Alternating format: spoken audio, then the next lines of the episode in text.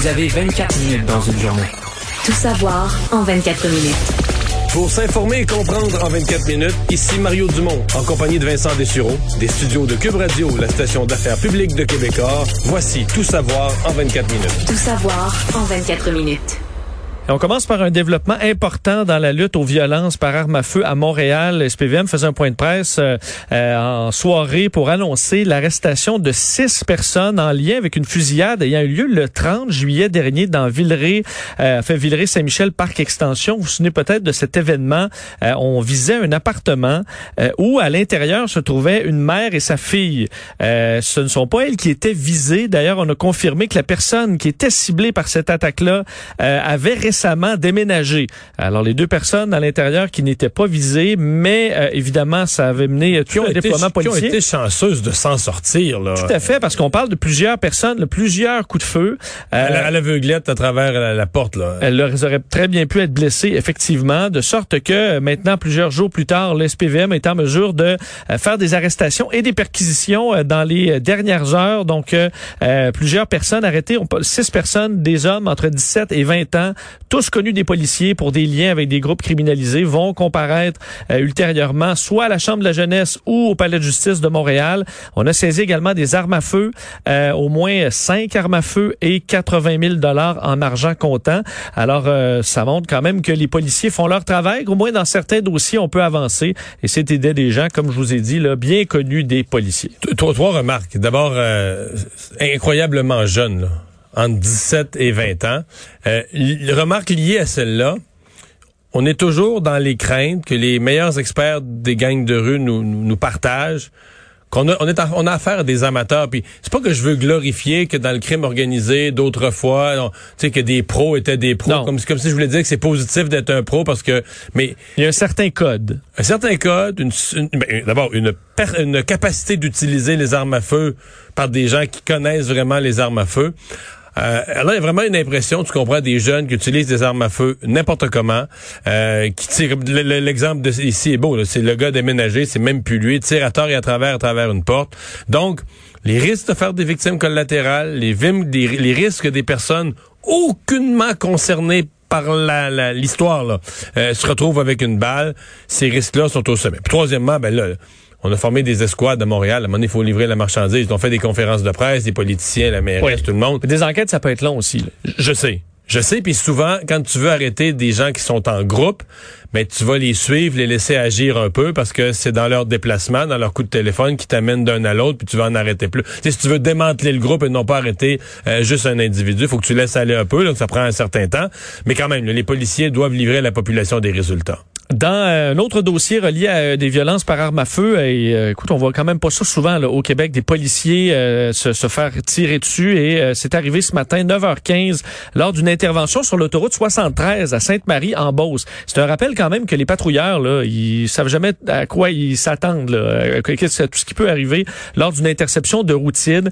une policière, donc lors de cette intervention normalement banale, s'est retrouvée à se faire viser par balle. On voit d'ailleurs sur les images euh, un trou de balle carrément dans le pare-brise euh, du véhicule de police. La policière a été blessée, transportée à l'hôpital. Heureusement, on ne craindrait pas pour sa vie.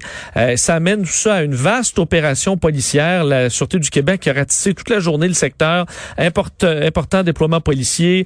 des points de vérification ont été aussi établis dans le secteur, dans des points stratégiques.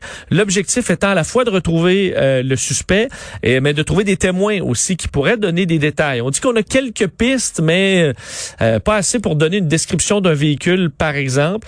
Euh, on ne sait pas non plus, est-ce qu'elle a été visée directement lors de l'interception ou c'est au retour? Là, on va prendre les papiers, ensuite la, policière ou le policier retourne à l'intérieur d'autopatrouille. On ne sait pas c'est à quel moment euh, qu'elle a été visée, mais c'est un, événement majeur qui est présentement. D'ailleurs, tout le secteur était bouclé par la police de, de la Sûreté du Québec. juste espérer deux choses, qu'il y ait des arrestations, qu'il y ait une arrestation et que la policière, on, nous a rassuré là, sur sa vie, mais quand même. Là, on peut quand même penser à des blessures, graves. Oui, oui, absolument. Parce qu'on voit euh, la balle, là, elle passe carrément dans le directement à la hauteur de, de l'endroit où tu conduis. L'image du pare-brise est saisissante. Absolument. Euh, bilan des cas aujourd'hui, si on tombe sur le dossier de la COVID, 436 nouveaux cas. Donc, euh, euh, montée encore, un peu moins peut-être en termes de montée que hier, parce que c'était 365 à la même date la semaine dernière. Donc, 365, 436, on continue dans la hausse. Un décès, mais pas de changement au niveau des hospitalisations, à l'exception des soins intensifs où on ajoute un cas aux soins intensifs, un total de 28. C'est ce qu'il faudra surveiller. bon, l'école, on le sait, c'est à la hausse. Ce qu'il faudra surveiller, ce sont les hospitalisations. Puis comme il y a plus de monde vacciné, à mon avis, on n'aura pas de mouvement aussi brusque que ce qu'on a connu. En tout cas, je vais pas m'avancer, je vais peut-être être, euh, malheureusement surpris, mais moi, je pense qu'on n'aura pas de mouvement aussi brusque que ce qu'on a connu, par exemple, l'automne passé, au mois de septembre, octobre, quand ça a commencé à monter. Mais ce sont les hospitalisations. En même temps, on comme certains ont dit, l'état du réseau de la santé, les retards dans les chirurgies. En fait, on voudrait pas qu'il y ait de COVID du tout dans les hôpitaux. On voudrait que cet automne, que nos hôpitaux puissent... Euh, parce que là, il faut pas juste qu'ils fassent leur chirurgie. faut qu'ils fassent les chirurgies de l'automne, plus qu'ils aillent oui. gruger dans les 140 000, je me trompe pas, oui, 140 000, la liste d'attente qui s'est accumulée. Donc, euh, tu sais, quand tu veux gruger dans une liste, c'est déjà que le système de santé a généralement euh, de la misère à faire toutes les interventions sans prendre de retard la, petite semaine. Quand en plus, t'as comme une montagne à aller gruger en arrière. Euh, donc, des cas de COVID à l'hôpital, il faudrait qu'il y en ait très, très peu, là. Oui, est-ce qu'on peut atteindre l'équilibre? On a un niveau de cas et d'hospitalisation qui reste, qui peut être assez élevé, mais stable, plutôt qu'y aller en vague et en yo-yo comme on fait depuis le début. Je, peux pas te répondre, mais mon, impression de la COVID jusqu'à maintenant, c'est du yo-yo. Ben, c'est-à-dire que quand ça part, euh, ça part. Puis là, ben, il reste que présentement, on vit... Quasi normalement, oui, avec des mesures, bon, des personnes vaccinées, mais outre ça, les gens sortent, les gens vont au resto, les gens se rencontrent, les gens, euh, sur le plan familial, les fins de semaine, les dernières fins de semaine, les gens se voient. Donc, euh, s'il y a du virus qui circule, donc il y a plus de chances de se, de se multiplier, là. Euh, François Legault aujourd'hui était d'ailleurs, euh, il a rencontré la presse parce que c'était euh, le bon le séance hebdomadaire du Conseil des ministres, mais pour la première fois rassemblement là en présentiel au complet. et on a, profité pour questionner François Legault sur évidemment la nouvelle d'hier concernant la vaccination obligatoire. Je vais vous le faire entendre parce que lui, d'un était content que les médecins, plus, entre autres, appuient la mesure, mais aussi demande à ce que le personnel de la santé soit des pour influencer le pourcentage qui reste de ceux qui hésitent à se faire vacciner. On peut écouter un montage de ces réponses euh, donc en mail et de presse ce matin. J'étais content de voir que le Collège des médecins appuie la vaccination obligatoire. Ensuite, les syndicats, bon, on va pouvoir les entendre. La commission parlementaire, il faut comprendre qu'il faut faire passer la sécurité euh, des Québécois avant toute chose. Ils doivent aussi être des modèles là, pour convaincre le 15% des Québécois qui n'ont pas encore été chercher leur première dose. Ben, oubliez pas qu'on a ajouté 10 000 euh, préposés aux bénéficiaires, qu'on a augmenté de façon très importante les salaires pour être plus euh, attrayants. Donc, euh, je pense qu'on a fait ce qu'il y avait à faire. Bon. Alors, euh, on souhaite que les... Euh, hmm. donner l'exemple. C'est le mais, message. Mais ce que ça m'a fait penser, donner l'exemple, je, je, je l'ai comme pris à l'inverse. Je me suis dit, OK, mettons qu'un un citoyen, un patient, va voir son infirmière, puis là, ben, pendant que l'infirmière, je sais pas, là, il fait une piqûre, ou euh, il donne des médicaments, ou n'importe quel traitement, il change un pansement, euh, s'informe, vous, êtes-vous vacciné? Puis l'infirmière, elle l'est pas. Puis là, le, le patient demande pourquoi. T'as-tu pensé au malaise? Comment une personne de, qui travaille en milieu hospitalier, qui travaille dans le système Hey, de le santé, vrai. qui, qui distribue sur l'étage là les médicaments, bon monsieur Intel, lui, ça y prend son ci, puis l'autre madame Intel son sérum, qui, qui gère l'infirmière qui gère les médicaments puis tout ça. Elle explique au temps là moi je me suis pas fait vacciner.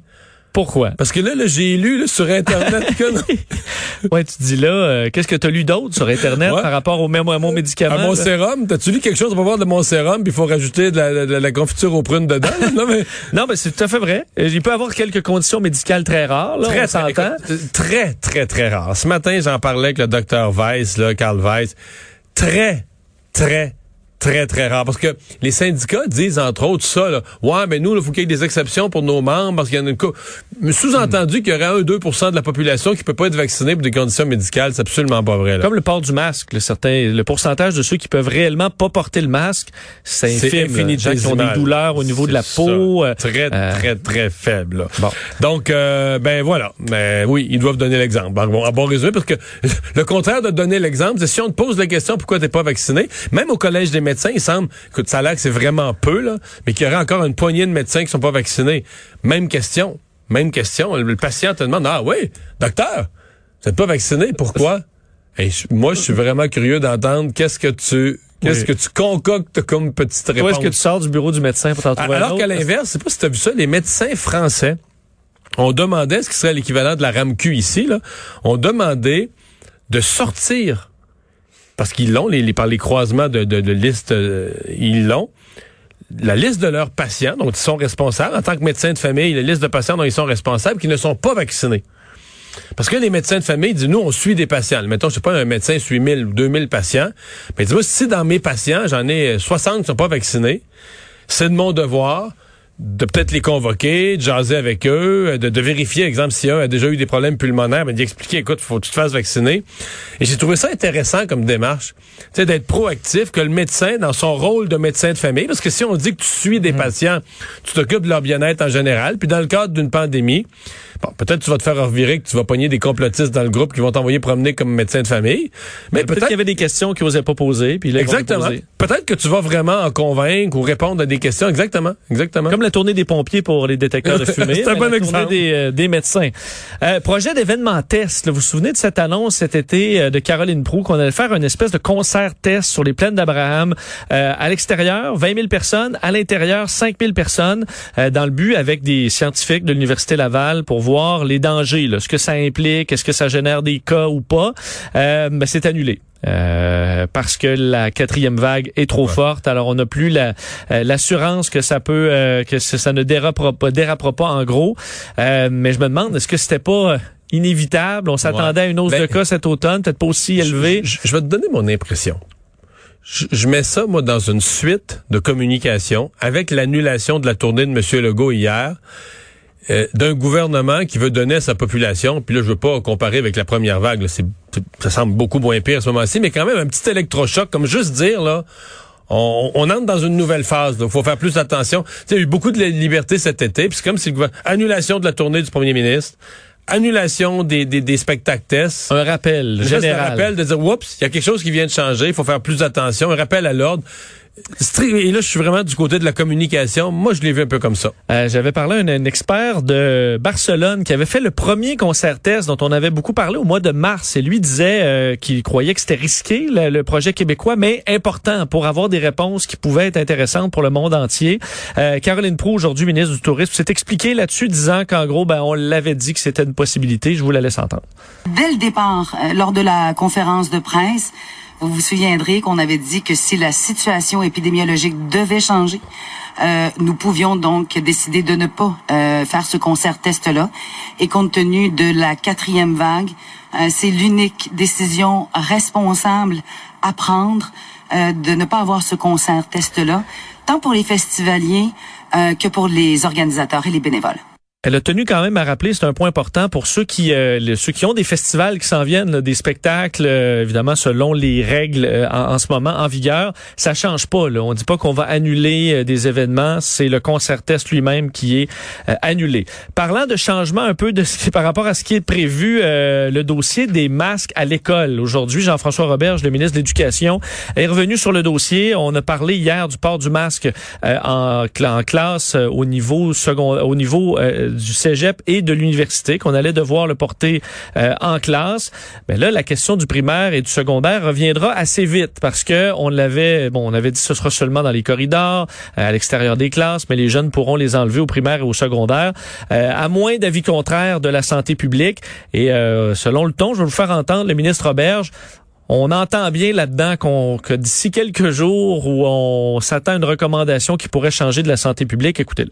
Ce qu'on souhaite, c'est de pouvoir permettre à nos jeunes de porter le masque, oui, dans les corridors, dans les aires communes, mais idéalement qu'ils ne le portent pas en classe. Mais déjà, la semaine passée, on disait euh, que c'était un plan qui était adaptable région par région, école par école, et que c'est en fonction du nombre de cas dans les régions, en fonction euh, même de, de, des problèmes qu'il pourrait avoir des hôpitaux, que la santé publique peut nous amener des adaptations.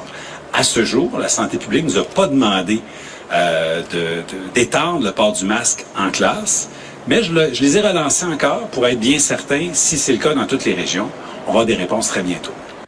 Bon, ben, moi, je pense que qu'on le fasse temporairement dans des régions ou dans, même dans des sous-régions où, où il y a des éclosions, mais moi, je vais t'avouer, euh, je pense que l'effort, la position initiale, l'effort pour essayer de maintenir le plus possible une école en normalité, je pense que c'était c'était apprécié par les parents parce qu'il faut pas prendre de risques inutiles. Si on sait que dans une région donnée, le virus circule beaucoup, bon, on sait qu'il va aller circuler à l'école. C'est inévitable. Donc là, qu'on prenne plus de mesures.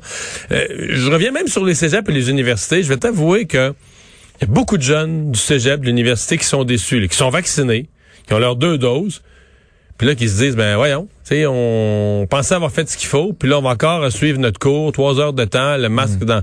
Donc, euh, je pense qu'il va falloir quand même réfléchir. Dans le cas des cégeps des universités, si on avait des classes, par exemple, complètement vaccinées, j'aimerais qu'on se dise, ben, regarde, faites la preuve que votre classe, tout le monde est vacciné. Mettons, vous êtes 30, 30 sur 30 sont vaccinés dans le groupe, on fait sauter le masque.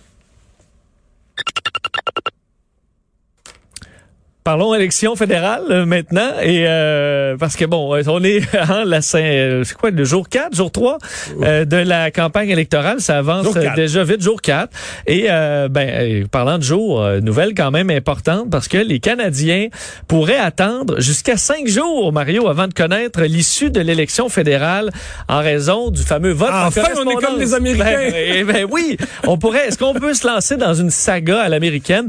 Ben, pas pour deux raisons, ben, en fait pour une raison principale, c'est qu'il n'y a pas de parti qui devrait miser là-dessus sur euh, crier au scandale, euh, que ce soit Erin O'Toole ou Justin Trudeau qui traînent de la patte. Euh, on ne peut pas s'imaginer ça. Mais aujourd'hui, le directeur général des élections du Canada, Stéphane Perrault, disait qu'avec la quantité de votes reçus par la poste, c'est ce qui va déterminer le délai. Il y en attendent des millions, là. Absolument. De sorte que on dit entre deux et cinq jours là, pour le décompte, c'est fort possible tout ça va dépendre de l'écart. Si ben on a un écart gigantesque, particulièrement gagnant, on pourrait le savoir le soir de l'élection. En fait, ça dépend de deux écarts. Ça dépend de l'écart dans le nombre de comtés, puis ça dépend des écarts dans les comtés. Mais évidemment, dans un scénario, je sais pas, là où euh, c'est beaucoup plus serré que prévu, que je sais pas, moi, les conservateurs, les libéraux sont toutes les deux à, je sais pas, moi, 135 sièges, puis 130 en avance dans, mais là, ils sont en avance par, dans plusieurs comtés, ils sont en avance par à peine quelques centaines de votes, puis qu'il y a, mettons, il y a, il y a 3000 votes par la, par la poste à compter, dans un comté où l'écart est de 300 tu peux pas déterminer le gagnant. Tu dis l'écart est beaucoup plus petit que le nombre d'enveloppes qu'on a à ouvrir. Donc là, tu pourrais te retrouver avec, euh, je sais pas moi, 20, 30 comtés qui sont too close to call, trop serrés, trop serrés pour nommer un vainqueur compte tenu des bulletins de... et que ces 30 comtés-là font la... Donc, c'est pas exclu qu'on se quitte à la télé le soir des élections sans un résultat définitif. À la fois, on pourrait ne pas savoir si le gouvernement est minoritaire ou majoritaire, mais on pourrait carrément ne pas savoir lequel des partis a le plus de sièges à la fin parce que on n'a pas d'historique du vote par la poste. Est-ce que ces gens qui vont voter par la poste seront plus des libéraux? Plus des conservateurs, égal, plus d'autres. Donc, euh, on a... ça, je vous plains ceux qui allaient devoir euh, décrire ça en direct le soir même, parce ben, que tu peux dire, ok, là, c'est les votes par correspondance qui arrivent, viennent d'une zone plus euh, plus conservateur, c'est plus ça, on le sait, on est sûr. Euh, il va y avoir plus de points d'interrogation qu'à l'habitude. Il y en a déjà quand même pas mal. Mais donc, pour LCN, euh, ça va vous donner un défi de plus. Euh, c'est, ça va être juste un bon show. Peut-être, peut-être que c'est moi le lendemain matin à 10 h qui va annoncer. euh, peut-être c'est ici à Cube dans l'après-midi qu'on va annoncer le résultat de l'élection. Ça peut que ce soit trois jours plus tard aussi. Euh, il y aura des processus de vérification spé spéciales aussi là, pour l'objectif ayant de s'assurer qu'une personne n'ait pas voté deux fois, par exemple. parlons de Justin Trudeau. de son côté, aujourd'hui, annonçait par rapport au vaccin là, que les gens qui ne se font pas vacciner se verront refuser l'accès aux avions et aux trains à la grandeur du pays, sans possibilité d'accommodement. Alors, Justin Trudeau dit des tests rapides là, pour les récalcitrants, il y en aura pas, à moins d'avoir une preuve d'exemption médicale. On ne pourra pas monter à bord d'un avion ou d'un train au Canada. Ça faisait partie des promesses de Justin Trudeau. Ouais, c'était déjà dans la politique qu'il avait présenté au départ, mais on sent que vraiment, là, il essaie de ramener le dossier du vaccin parce que techniquement, là, son annonce du jour, c'était sur les changements climatiques. Oui, j'ai vu, oui. oui. Sauf que ça aussi, on, Justin Trudeau est attaquable parce qu'il présentait un grand plan aujourd'hui. Il aimait mieux revisser le dossier de la, de la vaccination obligatoire. Tout à fait. Que il de... présenté effectivement aujourd'hui son plan pour les changements climatiques. Il était en Ontario et euh, donc. Euh, Bon, là-dessus, son, son, bilan est peut-être plus difficile. Euh, le Bloc dépose aujourd'hui, enfin, déposera un protocole de gestion des menaces pandémiques. Alors, ça faisait partie du, euh, de la journée aujourd'hui dit François Blanchette, euh, comme quoi on avait déjà présenté en mars 2020 euh, des mesures pour mieux gérer des entrées au pays. Mais selon Yves-François Blanchette, tout ce qu'a faire Justin Trudeau à la frontière en début de pandémie, c'était confusion et retard. Alors, veut avoir un protocole de gestion si jamais une pandémie revient à nos portes, ben pour qu'on soit prêt et que ça ne se reproduise plus, qu'on soit prêt à faire justement le filtre des visas, fermeture des frontières, un plan vraiment plus précis et rapide.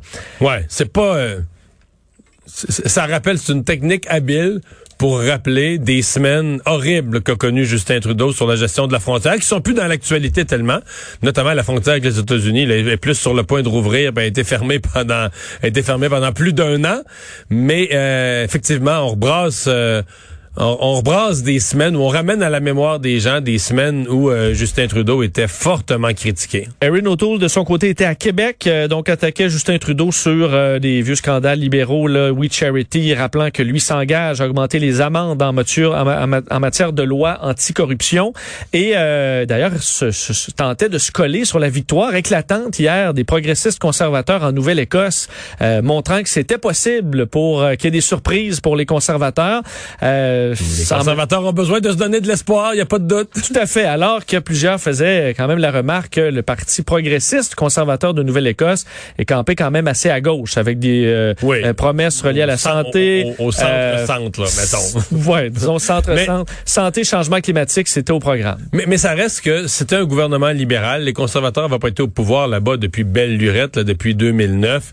Et donc, c'était quand M. Trudeau a déclenché l'élection, je pense que c'était comme un, automatisme pour lui que dans la première semaine de campagne, ben, il allait être, il allait avoir une bonne nouvelle, la réélection d'un gouvernement libéral. Quand l'élection était déclenchée en Nouvelle-Écosse, les libéraux étaient très, très, très en avance. Donc, oui, pour les conservateurs, ça donne ce, tu peux pas faire un parallèle entre la Nouvelle-Écosse puis le Canada à grandeur. C'est une petite province. Mais quand même, ça, ça, ça, rappelle aux conservateurs que les surprises sont possibles dans les élections. Puis quand tu pars aussi en arrière que par Aaron O'Toole, tu as besoin de as besoin de donner à tes militants ce genre d'espoir que on sait jamais. On sait jamais ce qui peut arriver. Ça peut arriver. Euh, tout peut arriver. Euh, rappelons ce dossier majeur euh, au niveau de la justice. Un ancien psychoéducateur de Montréal, Sylvain Villemer, qui est condamné à une peine record au Québec. C'est cette histoire d'horreur. L'homme qui euh, s'était euh, avait acheté carrément une fillette de 8 ans en Afrique, signant un contrat dans lequel elle s'engageait à faire euh, carrément tous ses désirs. Eh bien, lui qui d'ailleurs diminue la gravité de ses torts, souhaitait encore recontacter la jeune fille qui, a, qui a l'âge maintenant de 14 ans. Mais il s'en ira en prison. En fait, sa peine, 18 ans de prison, peine record pour quand même un niveau de gravité record aussi, avec bon, son temps déjà détention. Euh, il lui reste à peu près 13 ans de prison à purger, mais un dossier qui avait bouleversé euh, pas mal la province en entier et qui se conclut avec une peine record. Ben, bravo au juge euh, Labelle, vraiment, dans ce dossier-là je pense que c'est ce qu'on attendait. Pas compliqué. À un moment donné, tu toutes les circonstances sont aggravantes. La façon dont il s'est acheté quasiment une esclave sexuelle jusqu'à les photos, tous les aspects étaient aggravants. Si à un moment donné on veut que des choses, que des gens comprennent le message, il faut que les peines soient soient proportionnelles. Oui, et je termine avec une euh, nouvelle, je veux pas vous déprimer par rapport à la COVID, mais euh, une étude aujourd'hui de Harvard dit que la combinaison extrêmement dangereuse, a fait la combinaison désastreuse, c'est la COVID plus la fumée des feux de forêt. Exactement ce qu'on vit quoi présentement au Canada. Enfin, ils, eux, ils ont étudié en Californie, euh, l'Oregon et Washington en 2020 les effets sur les cas de COVID et la fumée ambiante qui affecte euh, les capacités poumons. pulmonaires. Et eux notent 750 décès supplémentaires qui seraient reliés à cette combinaison des deux. Presque 20 000 cas de COVID plus sérieux à cause de ça. Et on dit qu'au Canada, avec l'Ontario, les feux euh, dans l'Ouest canadien, on pourrait bien vivre euh, des hausses de cas euh, disons dangereux à cause de ça. Alors, hein, les combinaisons Ouais. de facteurs, on aimerait bien s'en passer. Tu voulais pas nous déprimer, mais ça nous donne le goût de dire, coudon, lâchez-nous.